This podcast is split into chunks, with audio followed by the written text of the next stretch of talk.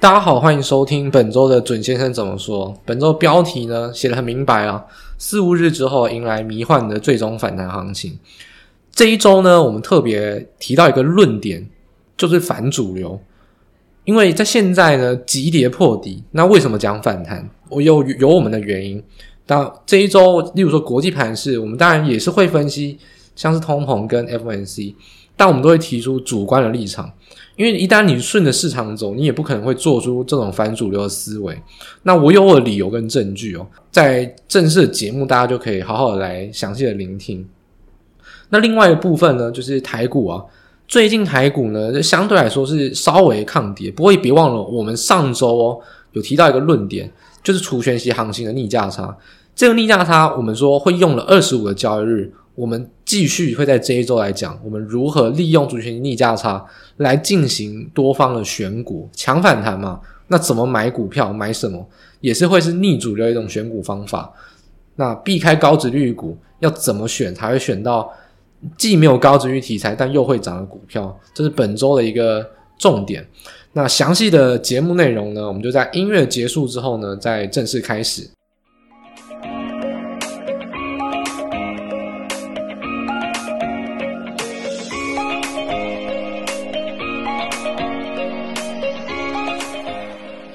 那首先呢，我们有提到嘛，这是这礼拜啊，呃，如果大家有以往有听 Podcast 就会知道说，其实我在选议题上啊，我也不是很爱选那种大众爱的议题，因为讨论到烂掉的议题，通常都是已反应啊，就是不会有什么太大的影响性，除非这个议题真的很重大。那像这礼拜就刚刚好是哦，例如说像是通膨数据的公布跟 FNC 的会议，但这当然就是。纵使大家都在讨论，但它依然很重要。否则，多数时候我都还是会选择就去提供我认为很有趣，而且相对前瞻，那根本市场上根本没有人在提的一些东西哦。但是，就可能我们这些交易员开始有闻到一些嗅觉哦。那这种东西我会比较喜欢提供。不过这礼拜呢，因为大事真的太多，所以我们还是先从大众议题开始。如果比较喜欢听这种特殊啊，你在台湾。真的跟你保证，中文圈你听都没有听过的议题，下个礼拜啊，我准备了很多，我真的这礼拜讲不完，所以挪到下个礼拜。例如说 CDS 当初引发金融海啸，CDS 最近的报价非常有趣哦。那我们下个礼拜好好来跟大家讲一下，这跟我们预测说经济衰退在第三、第四季有相关。那又又或者是说，诶，像是最近上证股市很强啊，那有一些个股跟族群那个筹码的玄机。这个我们也移到下一周再讲，我们没没，我们先等着，因为这礼拜重要的东西很多，所以那个大家都可以各取所好啊。这礼拜大家可以先听一些大众的议题，重要的议题哦。我们来看一下为什么反主流。那下一周呢，就提供给大家一些很有趣的话题哦，你根本没有看过的一些数据，但是也有一些对你投资上的思维非常有帮助。那我们就是有一些不同的变化，所以这一周呢，大家先谈通膨的一个。数据公布，首先呢，四月的通膨数据，当时候我们有跟大家说嘛，那个我做了一张，也不算太精美啊，但至少有标出题啊，标色块，就是通膨的细项表。那美国劳工统计局有公布这个通膨的细项嘛？那大家如果呃有兴趣的话，其实可以自己去看。那我帮大家整理成那个一个表格啊，只是说，如果有些人呢，真的呃比较。呃，没有这么习惯去看这种表格，看了数字就会很头昏眼花。那我帮大家做一些色块上的整理，你可以看得比较清楚重点。所以这一周一样哦，大家可以去看我们官网上提供的纸本那个书面的报告，一样帮大家整理这个细项表。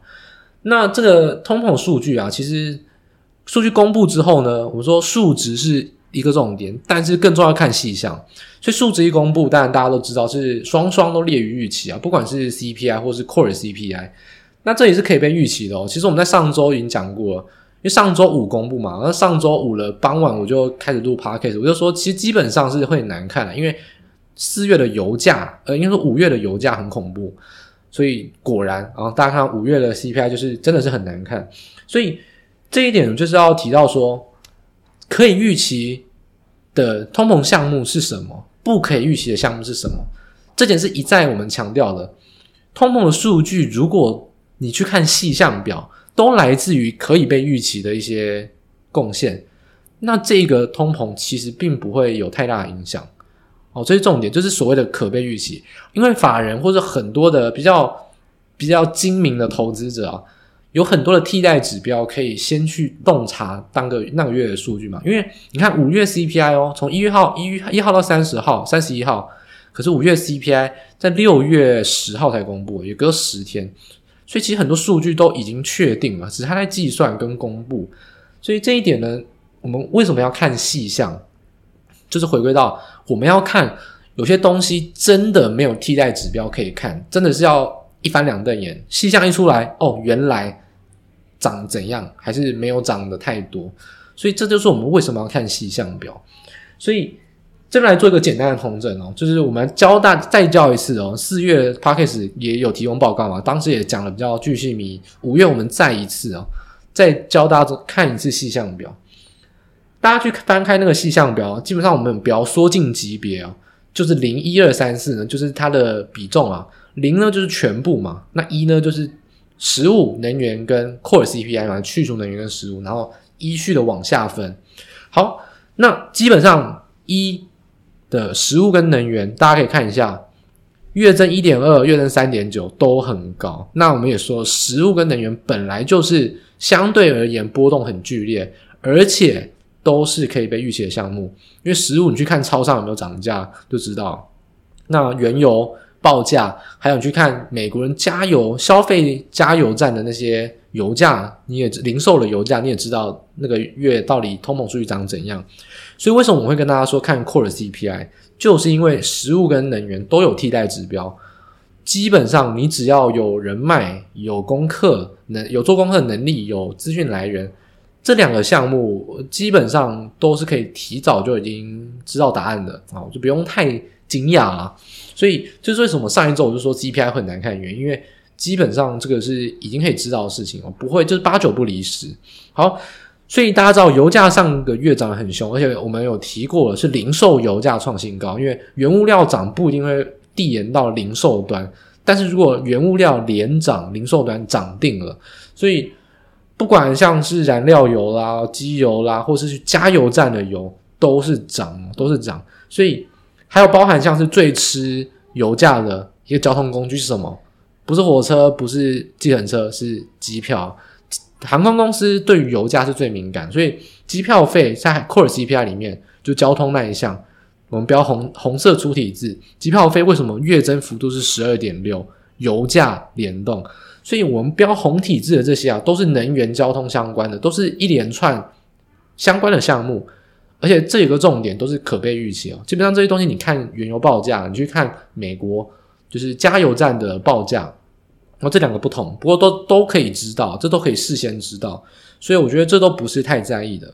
那真正重点在哪边呢？然后就讲重点了，这张表最重要是标蓝色粗体字的，就是 Service Less Energy Service。就是五十六点九趴，这个占比非常高权重的项目，然后其中有三十二趴是房屋租金，就是 shelter 那一项。那其中有 rent 跟 owners equi owners equivalent rent，那这是我们叫做 OER 啊，通常不会有人叫全名，就是叫 OER，就是叫做呃，就是自有房屋的测算租金啊。那这个重点来自于什么呢？为什么我们讲房屋？其实上个月如果是老听众也知道，我们也强调说不要。再看其他项目了，租金租金最重要。这个月最难看的不是 CPI 多少，也不是 Core CPI 多少，最令人担心的是租金开始涨。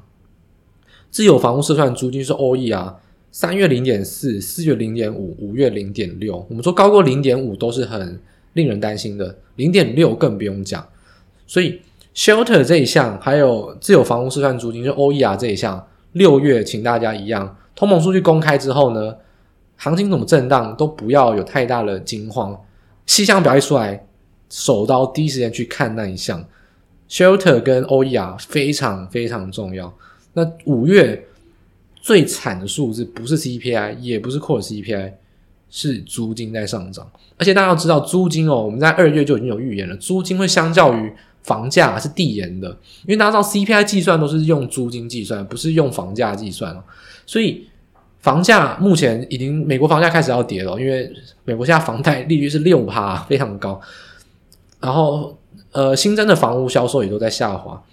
房价在跌，租金不会这么快跌，租金是有递延效应的。就像房价之前涨，租金都没有涨，现在才开始慢慢加温补涨。而且大家知道，房贷通常房价急跌的时候，租金通常会逆势上涨，因为住房需求一直都存在，但是不想要买新房，因为房价会跌，我等等再买，那很多人就会延缓租租租屋的一个时时点了。所以房价急跌。再加就会造成租金也会逆势上涨，再加上房租金本来就相较于房价是递延项目，六月、七月，我恐怕租金这一项哦，就是房屋的这项 CPI 还会再创高，就是 Core CPI 还是会持续走高。那大家知道租金又递延到我们上周讲一个东西，租金你不得不付，而且一付一大笔，每个月都要付，有可能消费信贷会持续的增加，这对于下半年的。就是信用债务的方面，不管像头等债、消费的信用债，还有像主权债，像是中南美洲、非洲债务危机，在下半年会是一个非常重要的焦点。所以 CPI 细项表简单来看，哦，你看数值有没有列预期，是粗浅的，也是重要的。但是你可以看更细一点，去看一下能源的项目，再去看一下租屋，就是 shelter、OER 这几项，哦，这是细项表你应该看的。那更更更进阶，就大家要设想到，如果租金逆势的涨，而且房价急跌，租金可能还会再涨，消费信贷可能会持续增加，这对于下半年会更加不利。所以这一点是 CPI 上面，诶，我们说一二三等级啊，第一级看数值，第二级看气象表，第三级看完气象表，你还有很多故事可以讲。这就是我们看通膨数据所谓完整分析，在这边分享给大家。希望大家就是听完我分析这一段之后呢，会对于呃我所谓就是我认知上真真正专业应该要怎么看通膨数据，也不是只有看数据，而且还要对于未来有预期嘛，影响性对于未来是什么，有一些比较详细也比较理解的一些看法。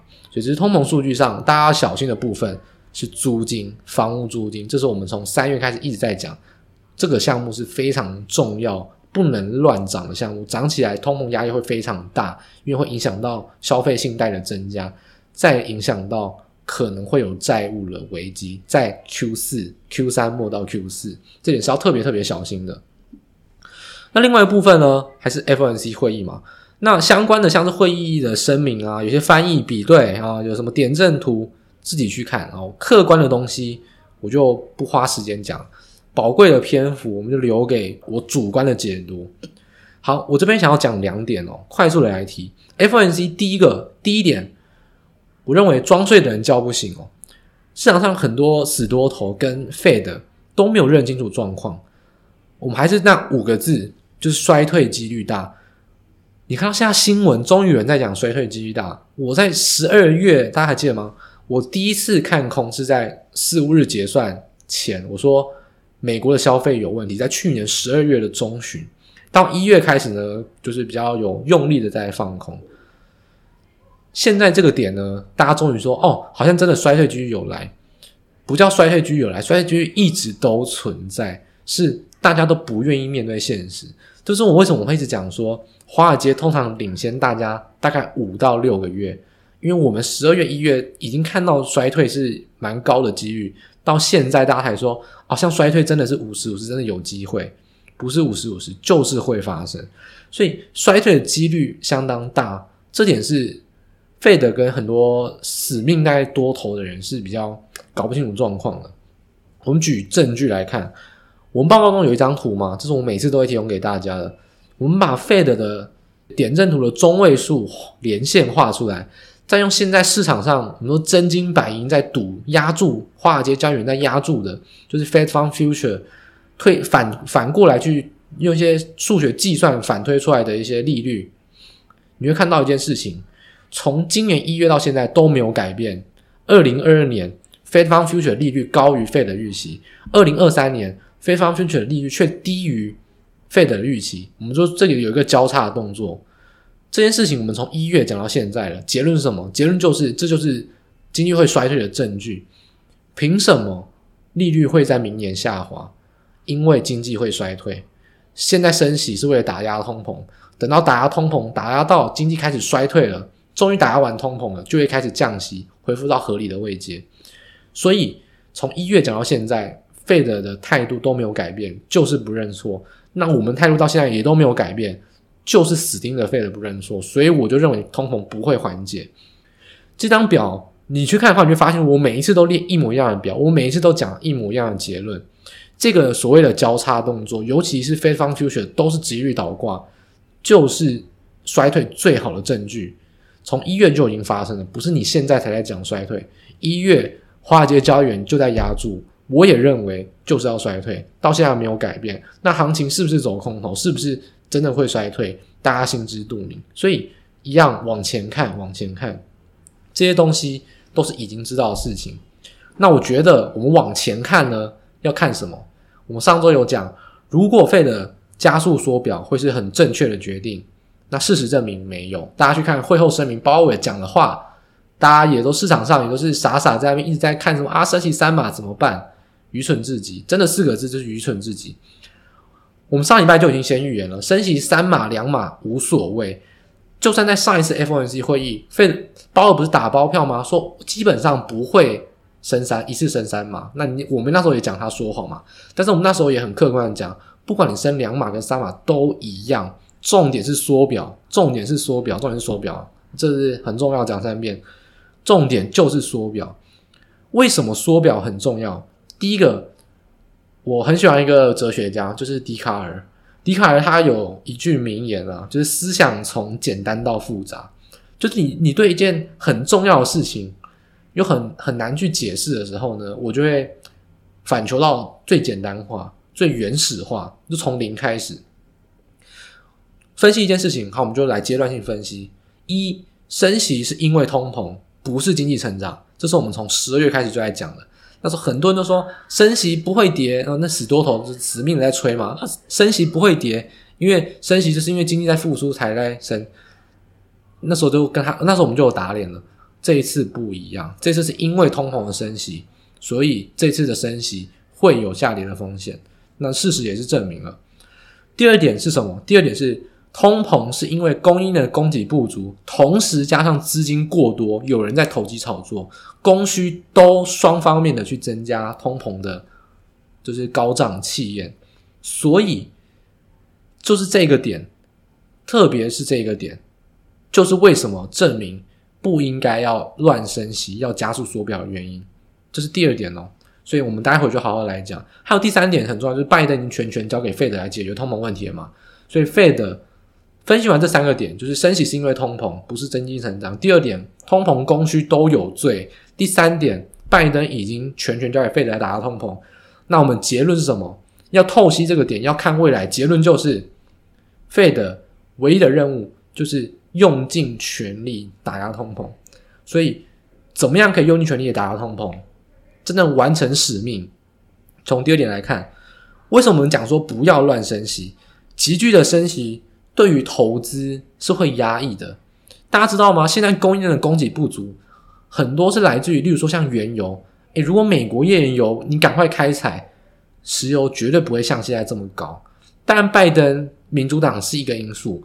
但确实，银行端不敢放宽给页岩油，就 ESG 的议题等等都好，投资变少也是供给不足的一大原因。所以为什么一直讲说不要乱升息，或升息不重要，就是因为你会压抑到投资，反而会对供给有压力，会没有办法让供给真的去，就是去让它推，去把它推升出来。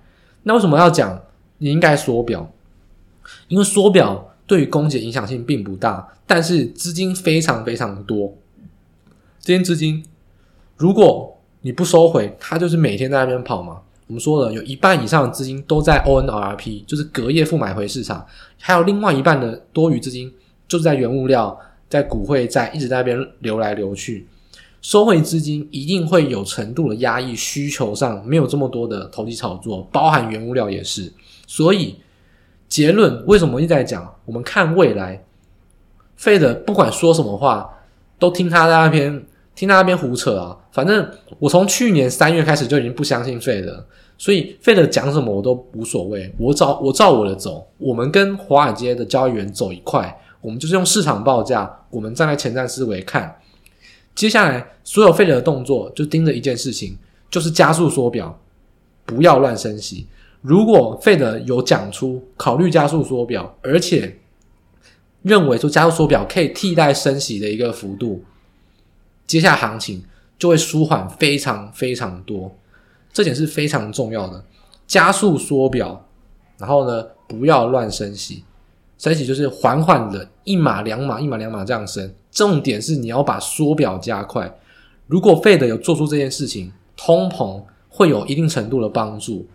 当然，美国自己的页岩油赶快开采也是哦。所以美国有两样工具：第一个，费德货币政策；第二个，就是你的页岩油可以开采。如果这两项美国都没有动作，那高通膨缓解基本上就是看别人脸色啊，就是自己作死嘛。但是你看中东、看俄罗斯脸色，美国你自己的工具，你唯唯一能用、唯二能用的都不用，那你还要怪谁？你至少你也先用你自己能用的武器吧。所以。加快缩表，还有加快开采页岩油，这点我是不变的。只要这两项东西没有出现，不需要对高通膨有任何缓解的乐观想法，不需要有任何对高通膨缓解的乐观想法，这就是我的定调。鲍威尔讲什么，像今天晚上鲍威尔会讲话，不干我的事，因为鲍威尔讲什么都不重要，除非他有提到加速缩表，那我认为他脑子开始清醒，我才会认为他讲的话开始有。就在乎的意义，否则他都是影响短线上的震荡。我们的思维还有我们的看法，就是坚定自己的立场，跟着华元、华界的交易员一起走。我们是站在用真金白银，而且已经从去年到现在已经赢了一年半，领先费了一年半。就相信我们这种潜在的看法，也不要相信费了。只是我已经口就是唇枪，就讲到。嘴巴快烂掉了，每次都是这句话，就是不要相信费了，请相信，请相信华尔街交易员。所以这点呢，就是我们对于 FNC 的解读，就是不需要过度解读，只要看到加快页岩油开采，还有加速缩表，否则其他东西都是屁，都不用任何去理它，那些东西都完全不重要。所以，我们刚才分析完这是主流啊，大家很在乎的两样议题嘛，就是关于那个通膨数据跟 FOMC。那在如此市场上如此悲观，为什么标题又下反弹呢？甚至叫抄底强反弹，一样一千零一招。哦，我最喜欢用的指标是什么？那大家应该常听的听众都知道，我最喜欢用的指标又要拿来用了，就是罗素两千。罗素两千好用在什么地方？我已经用到现在还在用，为什么可以好用？现在有个重点在于四五日结算。今大家听到呃，这个这集 Podcast 已经结算完了，礼拜五结算。四五日结算前，权值股不能相信，因为三个月一次的四五日结算，有大概三兆以上的衍生性商品是到期的。我请问大家，衍生性金融商品什么最大宗？但是纳斯达克一百跟 S M P 五百的指数期货跟选择权啊。那这些指数，不管是 S M P 五百跟纳斯达克一百，这五百一百都指什么？都是市值排名前五百，或是科技股排名前一百，都是大型全职股。所以，一旦在四五日结算前，全职股都不能相信，不要被骗。这都是为了结算，很多法人机构正在追杀。尤其我们说，从第一季去杠杆，第二季法人就是追空，空方在结算前当然是要赚个奔钵满盆满啊。所以，当然四巫结算前这种追空空方冲刺结算的行情很明显。所以，大型权值股目前的跌哦。一部分的超跌来自于四日结算是有刻意冲刺这种指数的下跌，还有大型股的下跌，所以不要太惊慌。那还有另外一个，我们再举第二样证据，为什么认为现在是超跌？一样，我们搭配我们之前讲过的技术指标，就是站上五十日均线的加速比例。目前大家可以去看我们资本报告的图，S M P 五百目前站上五十日均线的加速是。一点九八个百分点，你没有听错，百分之二的加速站上五十日均线，这已经是基本上是金融海啸等级哦。但是我们要讲一个重点，请看一下理性的指标，看罗素两千，为什么？罗素两千它什么？一千到三千的市值排名嘛，它不是大型股，它基本上受四巫日结算的影响比较小。当然，罗素两千也有指数选择权跟指数期货，但它不是。未平仓量很大的商品，罗素两千大家可以看到，它站上五十均线的加速比现在是十一点一四趴，而且大概是回撤前低。大家还记得我们大概一个月前有出示过报告，我们有讲过，站上五十日均线的加速比通常十趴是一个波段止跌的指标，除非你有这种现象级的大利空，就是像是什么欧债风暴啦。原油负期或者这种连锁效应，不然就是什么金融海啸。如果没有实质这种衰退或是那种爆发恐慌行情，通常不会跌到十趴以下。所以罗素两千基本上理性指标也没有跌到十趴以下，但是 S M P 五百跌到十趴以下，但有理由可以解释四五日冲刺结算。我会认为在现在这个时间点就是抄底的时机点，因为四五日结算完完全全是空方在冲刺底部。那我们也有讲过，我们的名言：底部不是多方决定的，是空方决定的。空方甘愿回补，才有底部止跌的机会。你再怎么花钱买都没有用，空方爱怎么砍就怎么砍。空方回补才是底部成型。所以第一个四五结算，很多近月的合约也会在这个地方上结算之后呢，展望到下一季的合约或者选择权，重新去布局，就比较不会有立即追空的可能。所以我认为，综合以上的考量，四五日结算造成大型股去冲刺下跌，再来是中小型指标，我们的理性指标罗素两千，并没有到超跌段，还在合理，而且刚刚好到波段止跌的一个位阶，就是大概在十一趴、十趴左右。我反而认为，现在这个时间点，风险冒比较大的人可以抄底，风险比较小的人也没有关系，你可以等礼拜一、礼拜二早就会进场。我认为，只要不破底，有一些小幅的反弹。证明我们的看法没有错，都有机会去做进场。现在市场上很多人在恐慌，看到说什么啊破底，什么反弹之后呢，反而跌回去，而且没有支撑又破底。我认为技术面在现在这个时间点要看的，应该是要看加速比，不是看均线或看价格，因为看价格你就会堕入到思路结算的陷阱。他就是要杀翻，他可能会赚钱啊，他就是为了要空方狙击大家，他才要去。就是我们这种空军要聚集大家死命的去追杀，不然为什么指数会崩成这个样子？所以反过来讲，事物结算之后，我反而认为下一次的就第三季的合约行情啊，从六月中到九月中，会是一个美股今年以来难能可贵最好的一个行情。这个最好不是说它会涨得多高，而是它反弹会涨得比较合理，也对你比较好操作。下三两个月会是一个比较好操作的行情，这个主底反弹，只要下个礼拜反弹成型，我觉得破底区域都不会太大，而且这个行情会走得比较稳，而且对你来说比较好操作。所以我认为风险大的人这个地方下个结论，风险大的人现在抄底，风险比较小的人等下礼拜确实有反弹，我觉得都是可以开始去布局。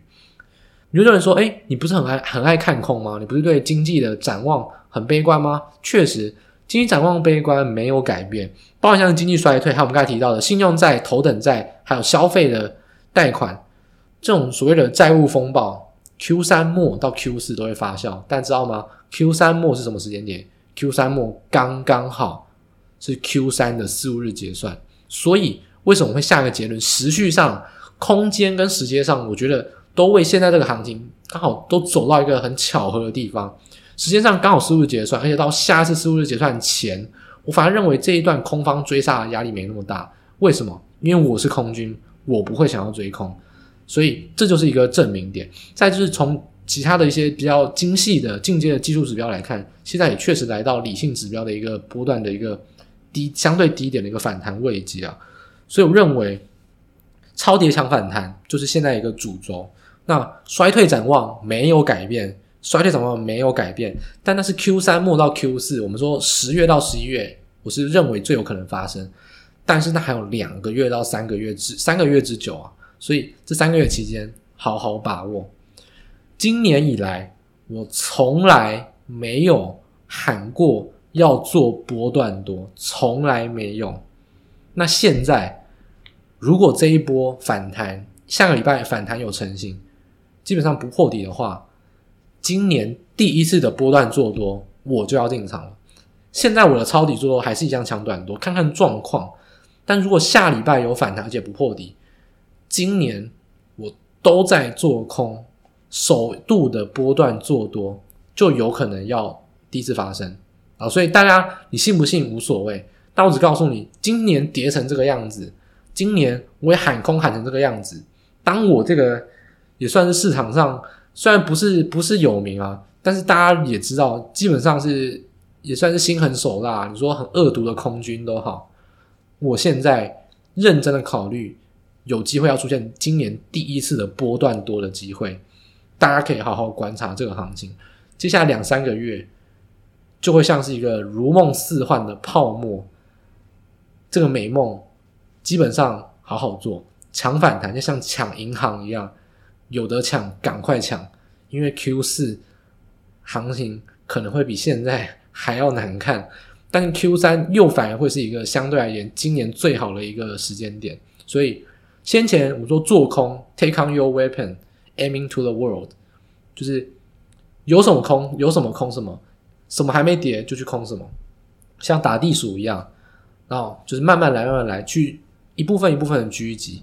那现在我们反过来，如果要做波段多，就不是说什么还没有涨去布局什么，应该是要像抢银行一样，什么会涨什么强势就进去抢，一不断的换股，不断短线操作，不断的换股。在第三季会是比较好的一个操作逻辑。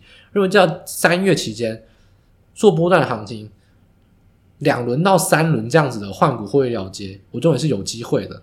做短做强，像抢银行一样，赶快把报酬去快速的扩大。这是第三季我认为有机会的一个，在美股接下来三个月非常也包含到台股，都是因为联动嘛，对应到非常有机会的一个操作的一个规划。那这里这个礼拜呢，讲国际行市国国际行情讲的非常多。那我所谓讲的逆主流，大家就应该可以有所理解。现在这时间点叫你抄底，现在这时间点跟你说 Q 三会是今年最好的行情，又跟你说 Q 三好了之后呢，会像泡沫一般，Q 四非常惨。我想这个看法应该是蛮逆主流啊，因为主流根本没有人这样子讲。那不过如果你是我比较。老观众、老听众都知道，其实这从我们一月到现在都没有什么太大的改变，我们只是做细部的微调，或是有新的状况去把它做一个延伸而已。重点就在于说，今年经济衰退，我认为几率非常高，但是那在十月到十一月，刚好在四五日结算之后，所以这一次的四五日结算到九月二十号的那次四五结算，我认为会是强反弹，今年。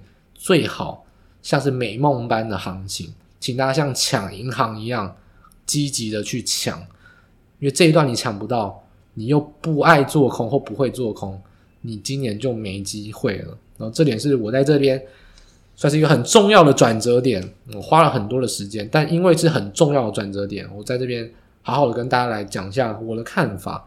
那不管大家认不认认不认同，那有听总是一个不同。思维的切入观点嘛，大家可以去评估一下我讲的对不对？你要信不信都可以。那我希望我带给大家就是有数据，而且是我主观，我实际上就会这么操作。那的一些看法跟观点，那逆主流，大家看看为什么市场上跟我讲的不一样，我看到的不一样的东西是什么？那大家可以以上这大概半小时的一个谈话，大家可以好好去想一下。好好去吸收一下我讲的这些话，对你有没有一些帮助？那接下来部分呢，我们就很迅速的讲一下台股啊。那台股呢，基本上第一个想要讲的是 NVIDIA。NVIDIA 我们也是在上个月有提到，我们说 NVIDIA 跟 AMD 不能跌哦。NVIDIA 跟 AMD 跌，台股会出大事。为什么？因为 HPC 高效能运算、电子股最强劲的成长，包含伺服器、晶片等等，都是跟这个显卡还有主运算晶片有关啊，NVIDIA 跟 AMD 真的不能跌。那 NVIDIA 这个利空，我觉得大家我开第一枪了，大家真的要特别小心。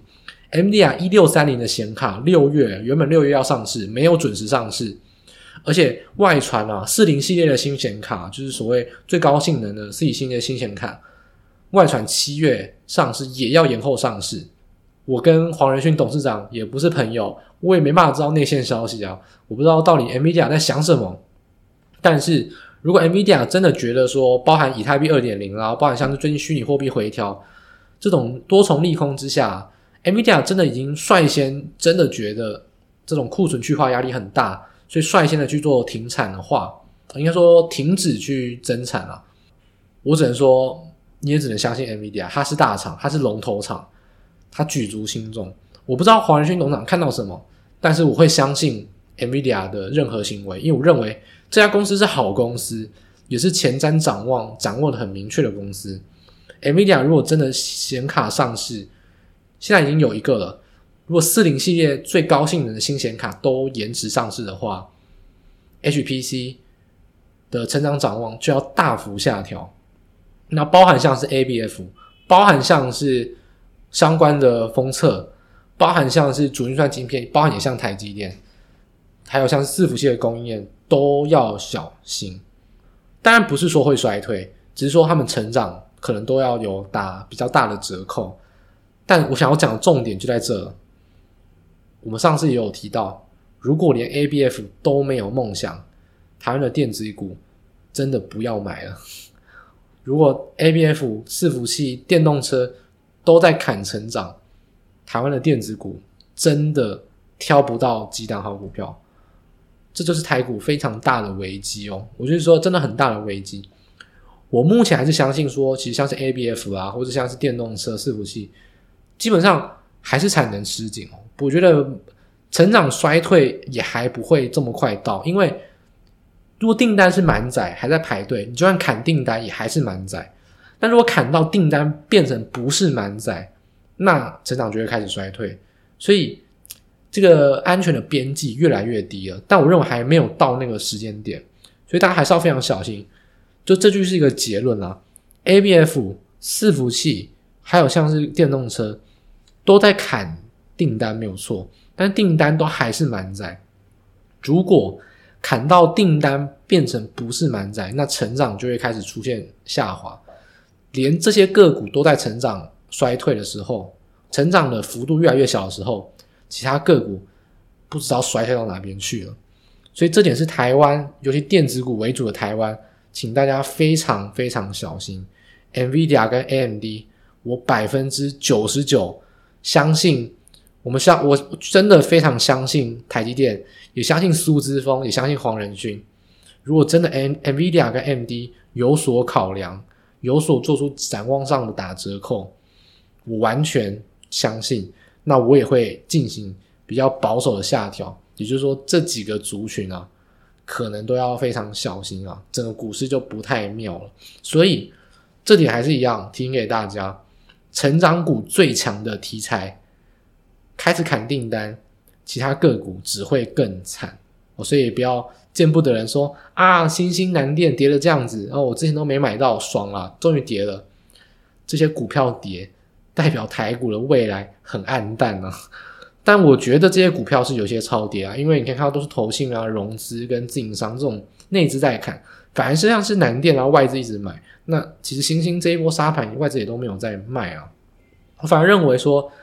这一波如果是破线，这种投信我们所谓停损到手嘛，这种自己追价砍的话，我反而认为这一波会是一个系统性风险上的好机会，因为我觉得新兴跟南电的缺口还是没有缓解，就算砍订单还是产能满载啊，所以除非真的砍到他们营收开始持平哦，不然我觉得股价不值得现在这么低的价位啊。那大家怎么去看无所谓，我只是说。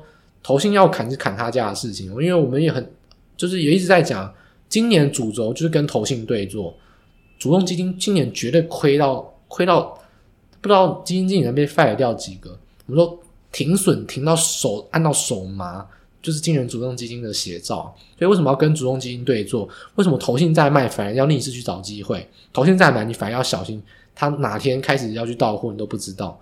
就是这个原因，所以 A B M 现在投信在卖，外资反而没有在卖，我反而觉得好机会啊，跟投信对做，而且这是好的成长股，这是一个大家好的机会。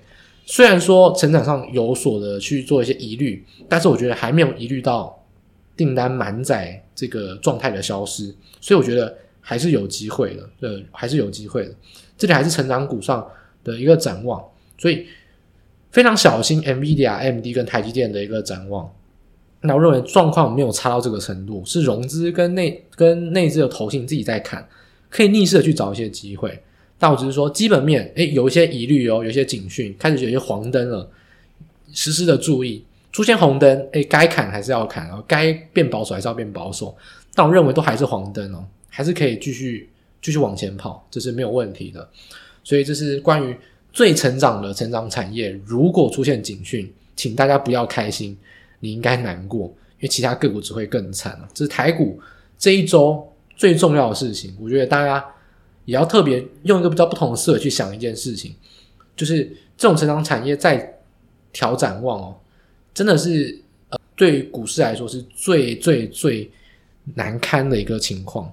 就是最大家真的要特别小心，就是伺服器、电动车，还有像是这种显卡、高效能运算的显卡。这种产能满载到底会不会一档一档的出现？其实产能没有满载呢？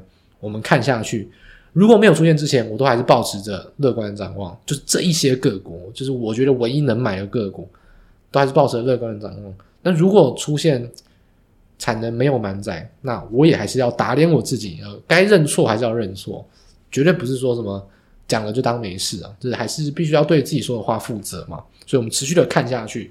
看一下产能满载的状态有没有消失，如果没有，其实目前都不是大问题，只是内资的筹码多杀多而已。所以整体而言呢、啊，本周结论啊，在台股方面，大家就可以特别观察到，我们刚才讲了，从 ABF，从台积电，你就可以发现到一件很明显的事情啊，不然那你去看上市指数、上柜都一样，就是内资多杀多，尤其是融资跟投信在多杀多。所以第一个，美元指数没有再创高啊。再来，台币也在相对高点附近做一个震荡止稳。今天因为这礼拜其实没有什么往下去做，去就去做急贬。指数虽然是急跌，破破了波段低嘛，但是台币并没有。所以你看到外资的动作其实很温和。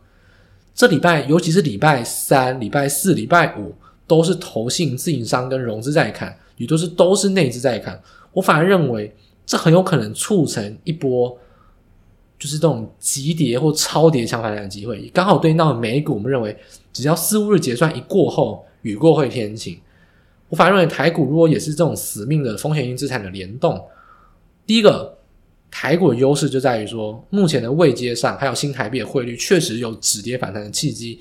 第二个，接下来进入到除权息行情，但是台积电已经除权息出完了，除权息出完之后，台积电现在这个价位，我认为不合理，我就在五百块。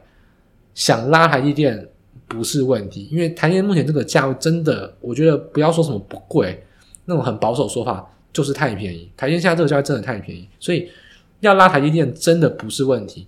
拉台积电去控制指数，去把整个行情带上来。所以接下来这个这段期间，我反而的认为啊，从美股会有一个比较好的一个反弹行情，台股也是。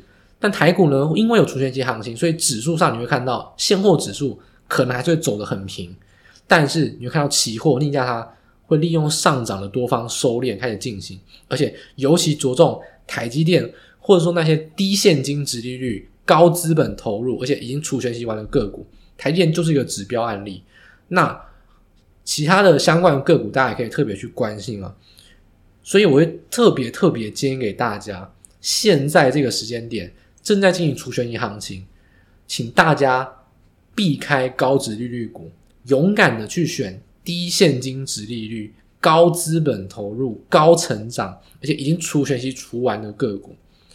这些股票会是在接下来这个除权息旺季，去作为法人逆势的去拉指数、去拉抬的一个非常好的一个标的。我认为这这个这一类的个股啊。是现在这个情况下，第一个市场上也没有注意到，市场上都在炒高值预股，请你避开。上礼拜我们已经讲得很详细了，低现金值利率跟高资本投入、高成长，只要一除完息，都会是买进的好机会。所以美股，我认为四五日结算之后会雨过会天晴，会有一个如梦似幻的梦幻反弹行情，但是梦终究会破灭。但是，诶，美梦呢还没有破灭之前，都还可以炒作。那台股也是，我认为现在也是可以抢反弹，抢的就是我们刚才讲的这些比较特殊的标的，好好选股，从台积电类似的个股去选，会选得到的。那我觉得大家可以在这一方面特别去做琢磨，逆着盘势去走，会不会受伤？不知道，但我只知道冒着高风险，如果我最后是正确，我会迎来非常高的报酬。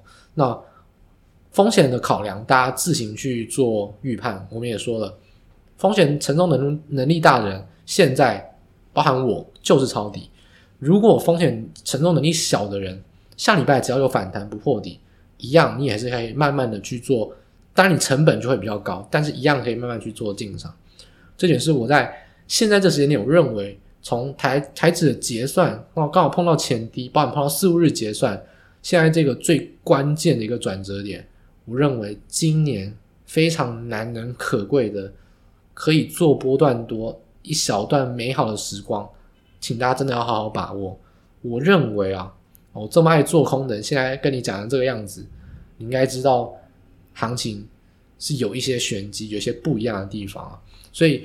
这一周的节目啊，讲了非常多逆主流的一些观点啊。那逆主流不是说我就是天生反骨，天生跟别人不一样。我有我的数据，我有我的推测跟逻辑啊。大家能不能接受？诶，是一回事。但我希望大家听完今今天的节目，对于真正就是这种操盘这种思维，怎么来看国际跟国内的相关的一些切入的角度，会有一些帮助。那希望大家听完今天的节目呢，我相信一定带给你很多新的一些思维，因为我今天是逆主流嘛，所以市场上你听到的东西绝对不是长这样，那一定会有一些很新的一些点子跟冲击，还有切入角度，不管能不能帮助到大家都好。我希望今天的节目对大家来说是有学到东西的，是有知道说什么叫做切入比较独立客观的角度啊。今天的节目呢，到这边正式结束啊，那反弹行情大家可以各自的把握。会不会我是错的呢？不知道，那我们走着瞧嘛。一样了，我说的话我负责，我们就看看后续怎么变化。大家就是可以来评断我，欢迎跟我对坐，也不是说你一定会赢啊，因为我自己对我自己还是有把握，所以这个后续的行反行情会不会如实出现呢？我们下周就见真章啊。那我们今天节目就到这边正式的结束。那也希望下下周六啊，大家同一时间在相关的平台持续收听 Podcast。那今天的准先怎么说就到这边正式结束。那大家拜拜，祝大家操作顺心，那假日愉快。